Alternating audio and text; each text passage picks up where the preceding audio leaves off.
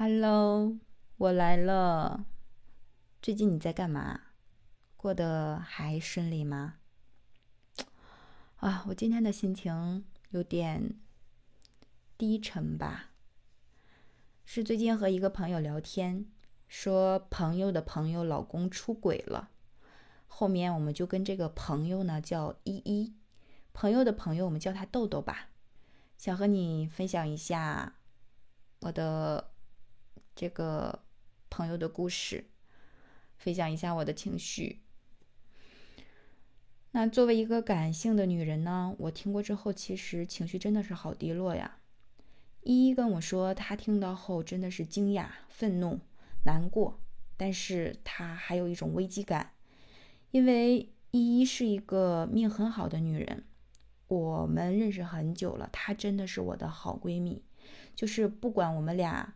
身处哪里，分开多久，见面永远都可以不见外、不陌生的那一种，呃，任何事情都可以分享，跟任何人都不能说的秘密都可以和他说的这一种。他命真的很好，他从来没有谈过恋爱。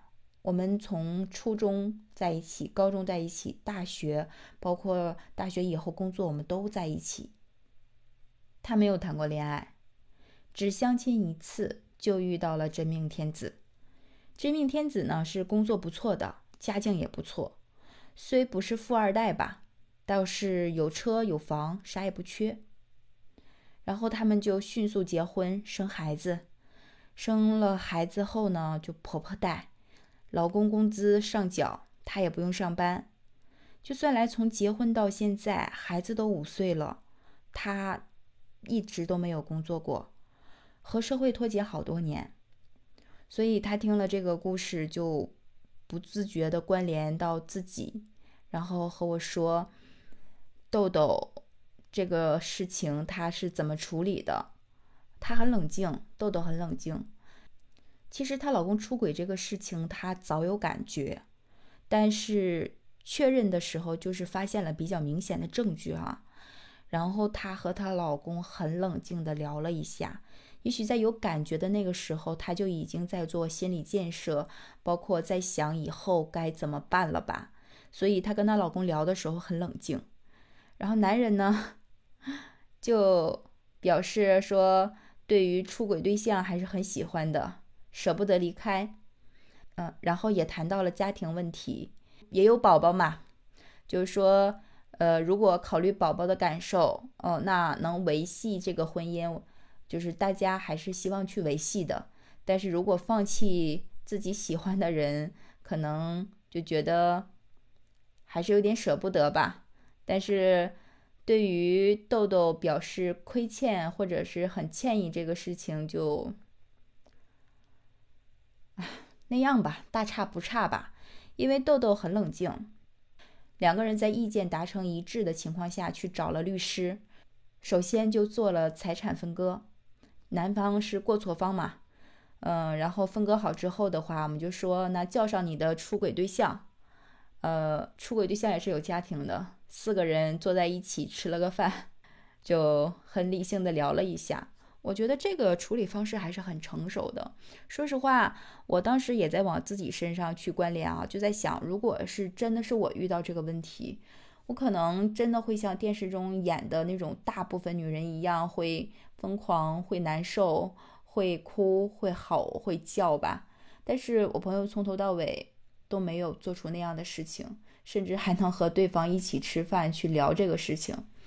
那你可能很好奇啊，就是说，呃，和你老公的出轨对象坐在一起吃饭还聊天，到底要聊什么呢？聊他俩是怎么谈恋爱的吗？其实也不是吧。嗯，你冷静去想，其实我真的觉得这个朋友做的不错，就是因为毕竟这不是她一个人的事情，甚至不是她和她老公，只是他们两个人的事情。就坐在一起的话，至少我要知道说你们是谁主动。就如果说我们双方都想维系两个家庭的话，那你们过错方是不是要给出态度，说以后能不能双方都不要再联系？因为光一方感情的事情，光一方说哦我断了，但另一方 还是不断的去打扰的话，这个事情根本就没有办法从根本上得到解决。但最后的话，我们也没有听到说他真的离婚的消息吧？嗯，但是这个事情确实给身边的朋友，因为离我们太近了，就觉得还是很有这种内心的不舒适感吧，很有压力。所以就是我们每个人可能都会面对生活中很多问题，在这种比较强有力的打击面前，甚至是属于呃人生的岔路口上，我们可能更多的还是要考虑说是爱情重要啊，还是家庭重要？那伴侣出轨了，我到底是原谅他还是不原谅他呢？我该怎么挽回我的家庭？